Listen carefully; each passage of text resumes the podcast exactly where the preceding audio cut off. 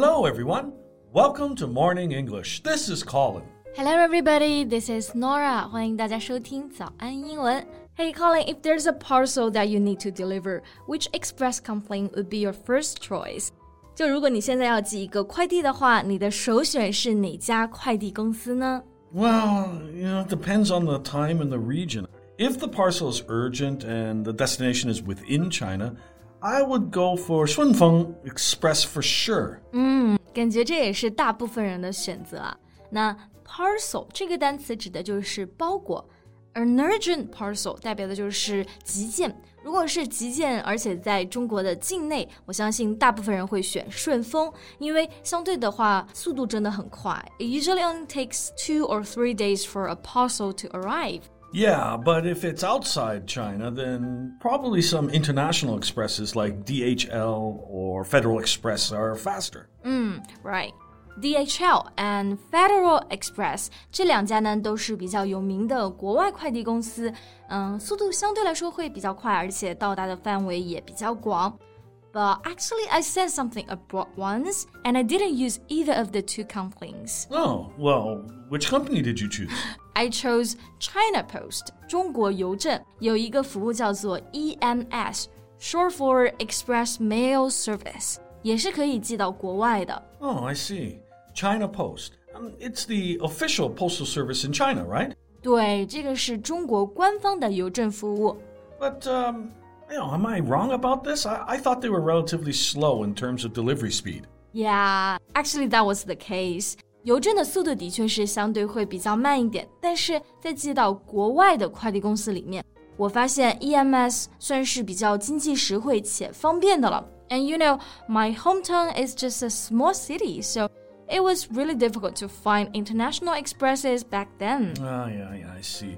Although it's the slowest, it was the most economical and accessible international postal service. 是的，我相信大家很多人对中国邮政的第一印象都是慢如龟速， 这个也的确是一部分的事实。但是除此之外呢，邮政真的也值得我们有很多夸赞的点，它默默为中国人所做的事情也非常值得让大家知道。 Yeah, so in today's podcast, we are going to discuss uh, China Post and learn some useful vocabulary and phrases related to the Postal Service. 在节目的开始，给大家送一个福利。今天给大家限量送出十个我们早安英文王牌会员课程的七天免费体验权限，两千多节早安英文会员课程以及每天一场的中外教直播课，通通可以无限畅听。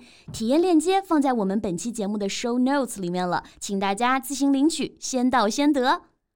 那首先，我觉得邮政非常特别的一点，就是在非常偏远的地区，别的快递都到不了的地方，只有邮政可以到达。 Yeah, back then, many express companies were in fact reluctant to send parcels to remote villages and towns because establishing the service in, the, in those areas were, you know, it wouldn't be profitable. It may even cost them money. Yeah, profitable 就是指的盈利的。过去的交通不是特别的发达，那把快递寄到那边去，意味着你就要有 high cost，成本会非常的高， 而且很多山区的车子也开不进去。但是中国邮政厉害的点就在于，China Post can deliver to almost anywhere within the territory of the People's Republic of China，就是只要在中华人民共和国领土范围内，中国邮政基本都能够到达。 As early as the 1990s, China Post Service stations covered 99.8% of villages and towns. 是的，我记得读初中的时候啊，只要寄快递给我乡下的外婆，当时就只有一个选择，就是邮政。所以我觉得他们真的是致力于，嗯、在农村啊，还有偏远地区的这个快递服务。不仅如此，在危难时刻啊，其实他们很多时候也是第一时间站出来的。Yeah, you know, your words actually remind me of something. Um, during the outbreak of COVID 19, um, when Wuhan and other cities were in lockdown, China Post was almost the only company that insisted on sending medical supplies and daily commodities to those in need. 对，medical supplies 就是医疗物资，daily commodities 指的是日常用品。当时在疫情刚爆发的时候啊，几乎所有其他民营快递都停运了， 但是只有中国邮政的服务始终未中断。他们还在第一时间将二十五万个口罩、五千套防护服送到了武汉。同样的例子还有很多，比如说河南暴雨啊、汶川地震啊，中国邮政总是在这种紧要关头保证了物资的畅通。Right.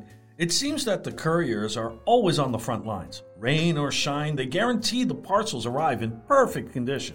是的，那这里有一个单词要注意，快递员英文是 courier，a person or company whose job is to take packages or important papers somewhere。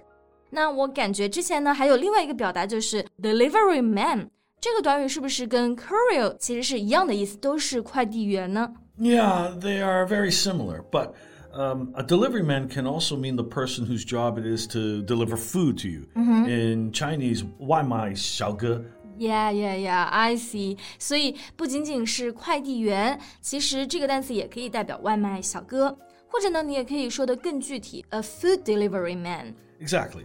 But both delivering packages and food are not easy jobs. Several media reports have featured customers insulting couriers for delivery delays. Delivery delays 就是快递的延迟啊，insult 是辱骂的含义。 有的时候碰上了节假日或者是天气不太好的时候呢，快递量就是会变得非常多，所以也会导致快递到的时间更晚。其实这个是一个非常需要被理解的事情，但是呢，曾经就有几家媒体都报道过消费者不能够理解包裹延迟到达，然后辱骂快递员的案例。You know, it's quite disappointing to read news like that. Yeah, well, we should all be more understanding and tolerant towards couriers. Often they are not the ones to blame at all.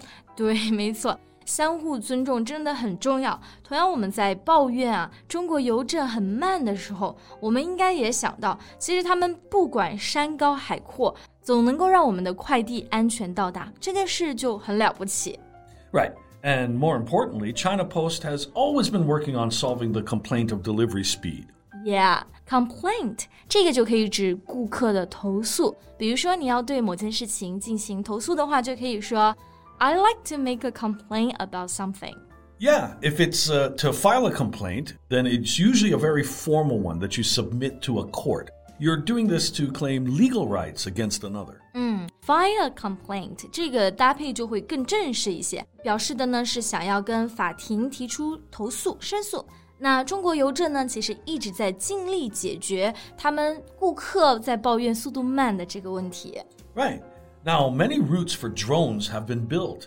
They have also announced recently that in many cities, consumers can enjoy the next day or even the next morning delivery experience. 嗯，是的，drone 就是无人机。比如说，为了解决这个山区的物流难题，他们在尝试无人机投递包裹。 而且在很多城市呢，他们也推出了这个 the next day delivery，就是说次日达或者是次日早上达的极速体验。Exactly. Well, it's really time for us to get rid of our prejudices. 嗯，真的是时候对邮政稍微有些改观了。从这些方方面面都可以看出来，它并不是真的慢。在惠民这条路上呢，其实它远远快于其他的民营快递公司。好了，那么今天这期节目呢，也聊到这里结束了。Thanks for listening, everyone. This is Colin. This is Nora. See you next time. Bye. 今天的节目就到这里了。如果节目还听得不过瘾的话，也欢迎加入我们的早安英文会员。成为会员，您就可以无限畅听我们每天一场免费的中外教直播课，以及两千多节原创系统课程了。